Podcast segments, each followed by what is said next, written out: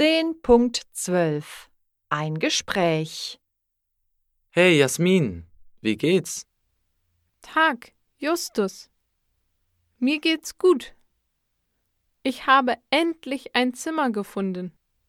Toll. Wo wohnst du denn? Ich wohne bei einer älteren Dame. Sie heißt Frau Meier. Sie wohnt nur zehn Minuten von der Uni entfernt. Ach was. Wie teuer ist das Zimmer?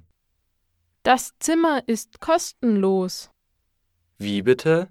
Wie soll das denn gehen? Ich arbeite jede Woche 15 Stunden im Haushalt. Also ist das Zimmer kostenlos. Das ist ja klasse. Was musst du machen?